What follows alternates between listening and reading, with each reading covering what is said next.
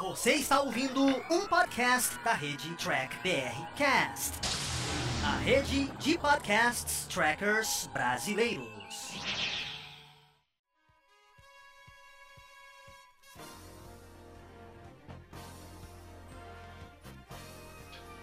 Olá, humanoides! Tudo bem com vocês? Aqui estamos começando mais uma versão em podcast aqui dos vídeos do Diário do Capitão. Esse é o programa Batata Diário, lá do Batata Espacial, que o Carlos apresenta. Ele sempre traz aqui um review e uma análise diretamente para você. Lembrando que esse podcast você também encontra em vídeo lá no canal do YouTube do Diário do Capitão. Então não se esqueça de curtir e compartilhar esse vídeo se você gostou. Se não gostou, claro, deixe aqui o seu comentário gente continuar essa nossa discussão. Sem mais delongas, vamos ao nosso review do nosso amigo Carlos. Fala, gente amiga, tudo bom? Eu sou Carlos Lose e este é o Batata Diário, seu programa de dicas do Diário do Capitão.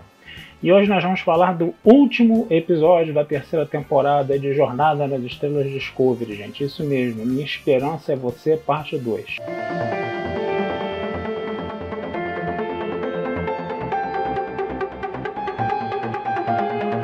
Eu vou tentar ser um pouco conciso aqui, né? Porque além, né, do último episódio que a gente tem que conversar aqui, né? A gente também precisa fazer um balanço assim meio que geral do que aconteceu na terceira temporada, né? Eu tô com uma colinha aqui, de vez em quando eu vou desviar o olhar da câmera aqui para dar uma lida, tá? Porque tem muita coisa anotada, tá? Então vocês, por favor, não estranhem, tá? Primeiro lugar, né? Esse episódio ele é, mostrou que Discovery, né? Sendo Discovery, né? O que, que é Discovery sendo Discovery? É, Discovery passou toda a temporada se afastando cada vez mais de Jornada nas Estrelas, né, apagando vários elementos de Jornada nas Estrelas. Por exemplo, é, Vulcano passou a se chamar Nivar. É, o delta que ficava no peito dos tripulantes né, passou a ser uma espécie de uma elipsezinha com o delta bem apagadinho. Né? É interessante a gente ver como né, os roteiristas eles foram apagando elementos de Jornada nas Estrelas cada vez mais botando um easter egg aqui ou ali, né? Pra gente que, que, é, que é o fã mais antigo, né? Continuar a ter algum interesse. Botar lá o Guardião da Eternidade. Nesse último episódio se colocou música de Jornada nas Estrelas, citação de Gene Roddenberry. Mas a gente sente né, que esses roteiristas eles estão querendo realmente se destacar de Jornada nas Estrelas, se, de, se decalcar de Jornada nas Estrelas. É um direito que eles têm. Eles querem fazer uma série com outros parâmetros? Tudo bem. Eles estão, por exemplo, trabalhando muito a questão da fantasia e estão trabalhando muito a questão do melodrama. E eles fazem isso bem. Para quem quer uma série de fantasia, para quem quer uma série que tenha melodrama. Né? Mas isso não é Jornada nas Estrelas. Então, quando a gente analisa Discovery, né, aquilo que eu falei no meu primeiro vídeo, né, estamos no 13 terceiro aqui de Discovery, né, que Discovery é uma livre adaptação de Jornada nas Estrelas, a meu ver, tá? E não passa muito disso e a gente não tem que ser muito exigente por causa disso, entendeu? Porque os caras que estão escrevendo uma série de Jornada nas Estrelas, eles não querem escrever uma série de Jornada nas Estrelas.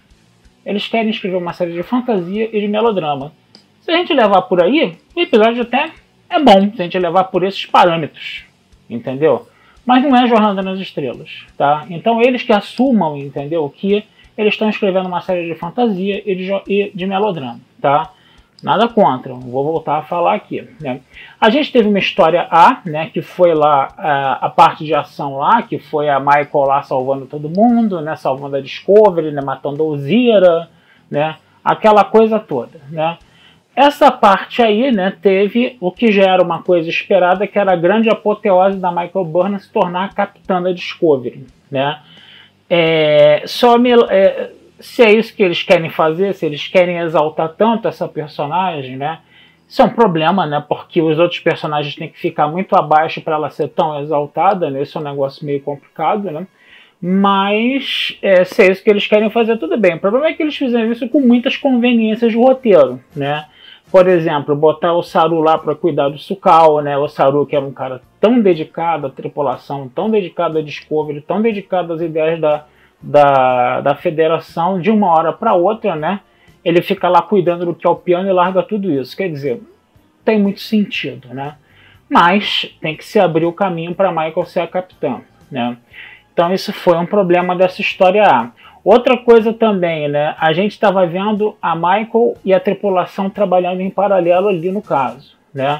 E o interessante nessa história toda, entendeu? Era ver justamente essa tripulação trabalhar, mas aí na sequência disso a tripulação acaba é, fazendo, é, tomando como missão uma sugestão da Michael, né, que foi destruir a nacelle de dobra lá no caso, para a nave parar de andar em dobra, né, no caso, né.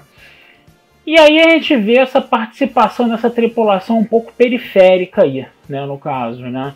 E ela fica meio periférica, né? Você tem uns robozinhos lá que conseguem salvar a vida deles, né? Os robozinhos não atacam, eles só tomam um tiro e no máximo o que eles fizeram? Pegaram aquela OU, né? Que a que era que conseguia prender respiração mais lá, porque a nave ficou sem suporte de vida, que a Ozira colocou lá o pessoal da tripulação sem suporte de vida, né? Então a Ova que foi sozinha lá, né?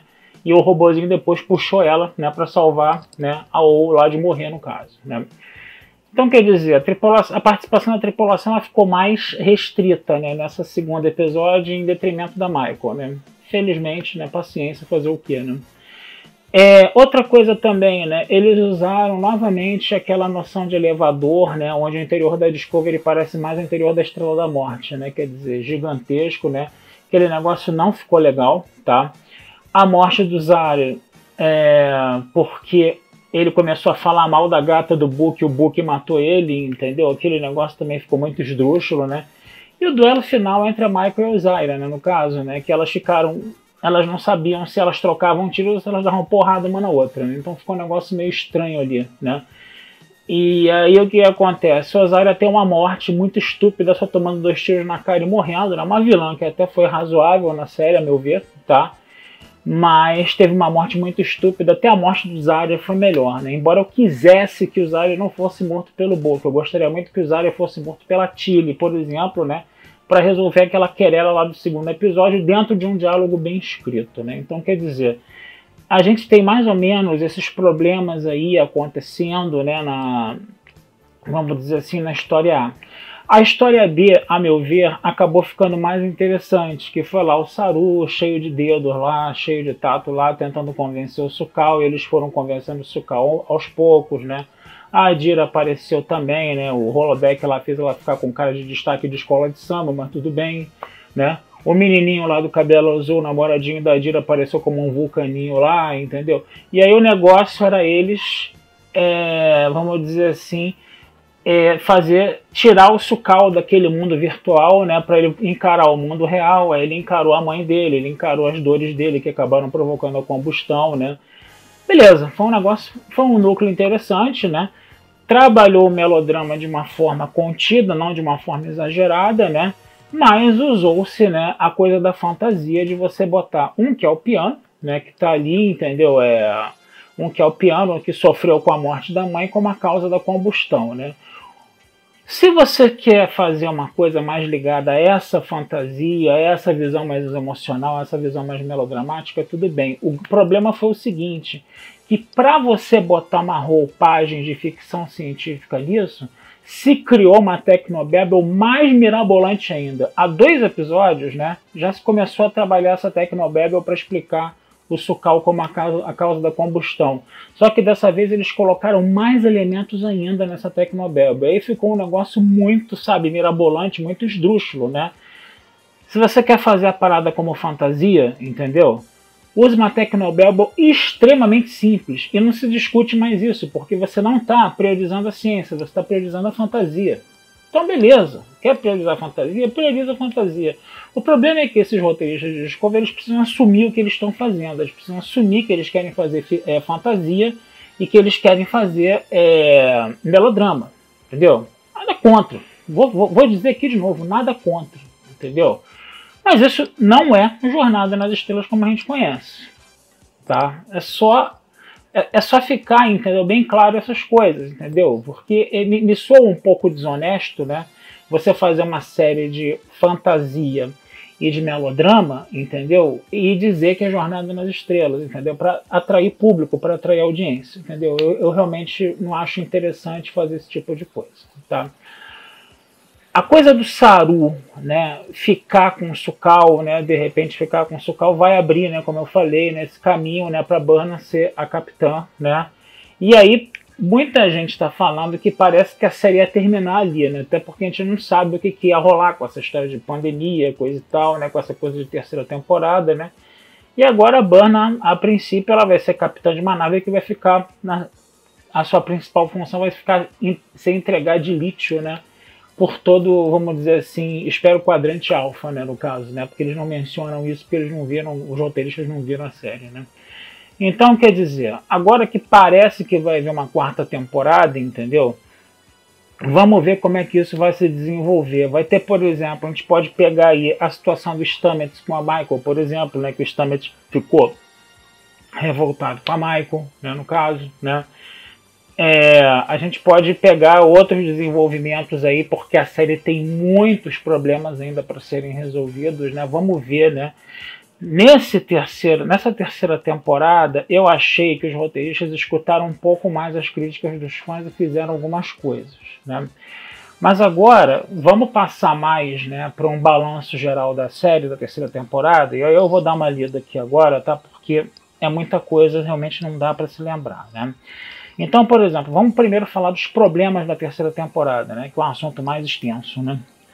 Por exemplo, o protagonismo excessivo da Michael ainda, né, onde ela é colocada num patamar muito mais alto com relação aos outros personagens. Os outros personagens são emburrecidos para ela ficar mais é, num patamar mais alto, né? É, os diálogos, para mim, é um problema crônico de Discovery. Esse, para mim, é o pior problema de Discovery. Aqueles diálogos muito mal escritos e muito sofríveis que a gente viu em toda a temporada, escrita por diversos roteiristas. Então você vê que isso não é um problema de roteirista, isso é um problema de showrunner que está aí, entendeu? Obrigando a escrever aqueles diálogos horríveis, tá? É, a coisa de você apagar a jornada nas estrelas da série sistematicamente, né? É, aquela como a zoação com o Dino Rodenberry que a gente viu no, no, primeiro ou segundo episódio, né? Que aquilo foi e depois eles botam um epíteto do, do Gene Rodenberry no final da série, né? Um negócio, um negócio meio esquizofrênico, né? Vamos ser sinceros, né? É, a coisa de você fazer o Saru ficar menos importante, dele ficar mais relutante, para você dar mais espaço para Banan também, isso foi um negócio complicado. A forma agressiva como a Filipa George se comunicava com as pessoas na nave, dizendo que queria servir a cabeça delas numa bandeja de prata, que era uma coisa, sabe, não, tem, não tinha o menor sentido, entendeu? Uma coisa completamente desnecessária, a gente ser obrigado a escutar aquelas coisas desagradáveis de uma atriz tão boa como Michelle Yeoh, né, no caso. Né. É, o chorômetro da Michael, obviamente, né, esse problema crônico da Michael aí, né, que quer, quer ser a representatividade da série, mas aí eles botam ela extremamente frágil. Botam ela, entendeu, fazendo coisas que vão, entendeu, ferrar a tripulação da Discovery todinha, uma tripulação que ela diz que ama, mas ela quer porque quer fazer as coisas do jeito dela, desobedecer as ordens, desobedecer a hierarquia, entendeu? Mesmo que isso prejudique a tripulação que ela tanto ama, mesmo que ela prejudique o capitão que ela tanto ama, entendeu?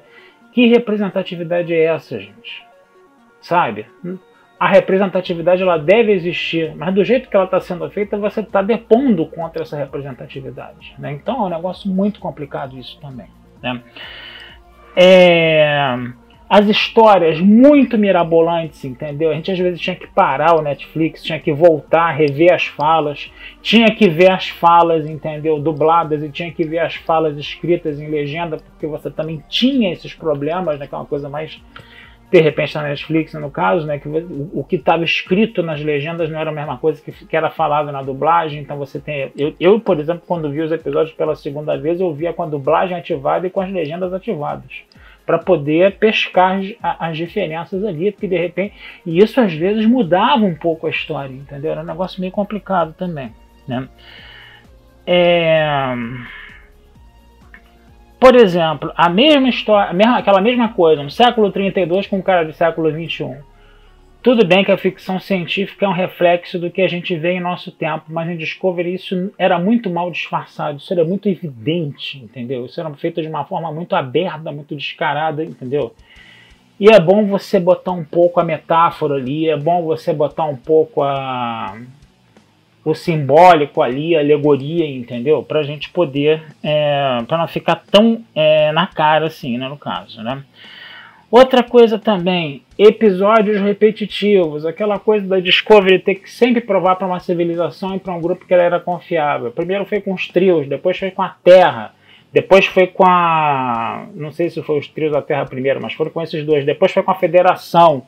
Depois foi com o Nivar, entendeu? Sempre a, Discovery tendo que provar, entendeu? Que é confiável para essas civilizações. E era um episódio atrás do outro, eles nem disfarçavam, entendeu? Essa essa coisa. Ficou um negócio estranho também, né? É... que mais? Então, quer dizer, Discovery realmente ainda tem muitas coisas a melhorar aí no caso, né? Agora, o que que a gente pode dizer que teve de bom nessa terceira temporada, né? Primeiro lugar, mesmo que a Michael tenha terminado a série como a, on, a onipotente inquestionável lá, coisa e tal, né? Durante o transcorrer da série, entendeu? Esse comportamento dela foi questionado, tá? Essa coisa da própria Tilly falar, né, que a Michael foi embora, que ela não pensou na gente, que, ela, que, que seria bom que o Saru falasse, né, com o Almirante Vence, que ela desapareceu antes que alguém soubesse, alguém soubesse do, da desaparição de Burnham, né? perdão, por outras pessoas, né? Então, quer dizer, a coisa da, do, do Saruf ter ficado chateado com ela, da confiança dos, do, dele, dela ter traído a confiança dele, né? Então, quer dizer, ela se questionou mais né, desse negócio de, né? Eu posso fazer tudo que eu quero o tempo todo? Ela percebeu que nem sempre, né? Perdão, principalmente no episódio de Nivar, quando ela queria aquele composto SB19 lá, né? Perdão. E aí ela começa, né? A chamar, fazer aquela audiência com os vulcanos, com os romulanos, coisa e tal, né? E quando ela vê que isso está provocando desentendimento no planeta natal dela, com as espécies lá que, que, da, das quais ela tem origem, né? Ela chega e fala, né? Eu não posso realmente, né, ela pensando, né? Eu não posso realmente fazer, perdão, tudo que eu quero o tempo todo, né? Então eu não vou mais pedir esse composto SB19, eu vou tentar resolver esse problema da queima de outra forma. Ali, entendeu? Ela viu que a Michael que faz o que quer o tempo todo, ela tem um limite, né? Só foi chato, né, os vulcanos entregarem né, de mão beijada o composto SB19 usando um argumento ainda emocional, né? Que foi um negócio meio complicado também. Mas a gente tem essa situação aí, né? É, outra coisa também que é interessante da gente falar, né? A forma como a Michael Burnham foi zoada no primeiro episódio, aquela coisa da gente rir, com, rir do personagem, entendeu? Isso já aconteceu na série clássica, né? A gente ria muito das discussões do McCoy com o Spock, né? O Kirk às vezes era zoado, né? Quando a gente ri com, do personagem, a gente estabelece uma empatia com ele, entendeu? E, ela, e a Michael Burnham em Discovery é muito levada a sério. Então, no primeiro episódio, pelo menos, ela foi um pouco zoada, né? O que eu achei muito interessante, tá? É... Outra coisa também, né? Você vai ter você vai ter episódios onde tem uma presença muito excessiva da Michael, mas ao mesmo tempo você vai ter episódios que são mais focados na tripulação da Discovery. O que foi muito legal que você dá espaço para outros personagens. Você não sufoca tanto a série de Michael e você dá mais espaço para outros personagens. Isso foi legal. A Michael às vezes, né? Ela teve uma posição mais periférica em alguns episódios. Isso foi uma coisa interessante, tá? Também de ter acontecido, tá? É... Agora, as mensagens de cunho ecológico, críticas ao sistema capitalista, coisa e tal, eu vou voltar a dizer, eu não vejo nada de mais nisso. Tá? Eu acho que isso não tem nada, problema nenhum. Jornada nas Estrelas já trabalhou temas ecológicos, Jornada nas Estrelas já criticou o capitalismo, entendeu? Então, eu não vejo isso como lacração, entendeu? Tem muita gente que diz que isso é lacração em Discovery, né, no caso, né? mas não diz que isso é lacração lá na série clássica, por exemplo, no filme das baleias. Não diz que os Ferengues são lacração porque eles são a representação mais nefasta do sistema capitalista, entendeu? É muito interessante a gente perceber isso, né? Então, não vê como lacração toda a argumentação política em cima de DS9, por exemplo, entendeu? Mas aí em Discovery é lacração, entendeu? Se o nosso Alex Kurtzman lá falou que ia transformar a série numa plataforma política, coisa e tal, é aquela coisa, né? A gente tem que ver as coisas de acordo com o nosso tempo também, né? É aquela coisa, a gente tem que ver as coisas de acordo com o nosso tempo. Tem gente que não gosta disso, entendeu? Tem gente que gosta disso, entendeu? Tem gente que acha que isso é muito exagerado, que isso poderia ter sido fe ser feito de uma forma mais metafórica, até como eu já falei aqui, entendeu? Mas tem gente que não, entendeu? Eu não vejo muito problema nessas coisas, tá? Eu particularmente não vejo muito problema nessas coisas aí, né? Até que, por exemplo, você vai ter um episódio na terceira temporada de, de, de, de TOS, né? Onde você vai ver Enterprise descendo num planeta, entendeu? Onde você tinha é, uma civilização que era igualzinha à do o, o, povo dos Estados Unidos na época da sua independência, né? Uma coisa para uma coisa para brancos anglo-saxões e protestantes ali, entendeu? Que, né? Não era vista como lacração, né? Porque quando é para homem branco, acho entendeu? Aí não é lacração, né? Então, quer dizer, a gente tem que pensar um pouco também, ver esses contextos também, no caso, né? Essa coisa, essa discussão é uma discussão que dá muito pano para manga, tá? É, outra coisa também, é aquilo que eu falei, né? Esse, essa coisa de trabalhar a fantasia e o melodrama, eles estão fazendo isso bem, tá? Mas isso não é Jornada nas Estrelas, tá? A coisa da é, a coisa lá do universo espelho, né? Que eu achei mais um alívio cômico. Você teve uma Michael translocado, uma Tilly lá mais contida, né? Muito interessante isso. E principalmente, né? O Guardião, né? Da Eternidade, que eu achei o máximo, tá? Que era aquele Carl lá, eu me chamo Carlos também, me senti muito representado porque ficava lá a Michael e a Filipa lá, que nem duas millenniums lá, desesperadas e muito mal educadas, né? Fale de forma clara, não sei o que, e a gente sabe que tinha alguns episódios de Jornada nas Estrelas que você tinha é, um, um diálogo ali mais metafórico, onde você tinha que entender o que estava nas entrelinhas, né? E aí aquelas e aí a Maika e a Filipa lá não tinham paciência para isso. Parece essa geração mais milênio mimizenta que quer tudo na mão para ontem, né? E aí o Guardião da Eternidade só ficava sacaneando. Você tá nervosa, coisa e tal, né? Todo zen lá, coisa e tal, né? Então eu achei isso, o Guardião da Eternidade, os fãs antigos. E a Felipe e a Michael lá, os fãs mais novos. Esse embate entre fãs mais antigos e fãs mais novos que a gente vê hoje em, Jornada nas Estrelas. Né? A gente espera que nessa quarta temporada os showrunners né, escutem um pouco mais né, os fãs, né, no caso, né? Porque sempre quando isso acontece, entendeu? A, a Jornada Estrelas melhora, tá? Vou ficando por aqui. Vida longa e próspera a todos. Esse texto vai estar na Batata Espacial. E curtam o Diário do Capitão nas redes sociais. Abra e vocês acabaram de escutar mais um podcast do Diário do Capitão. Lembrando que a versão em vídeo você encontra lá no YouTube. E para mais podcasts de Jornada nas Estrelas, entre e acesse Trek BR Cash, uma fusão dos podcasts trackers brasileiros. Lá você vai encontrar podcast Sessão 31, Nova Frota e Diário do Capitão. Ou procure no seu aplicativo favorito. Um muito obrigado, até a próxima e engage!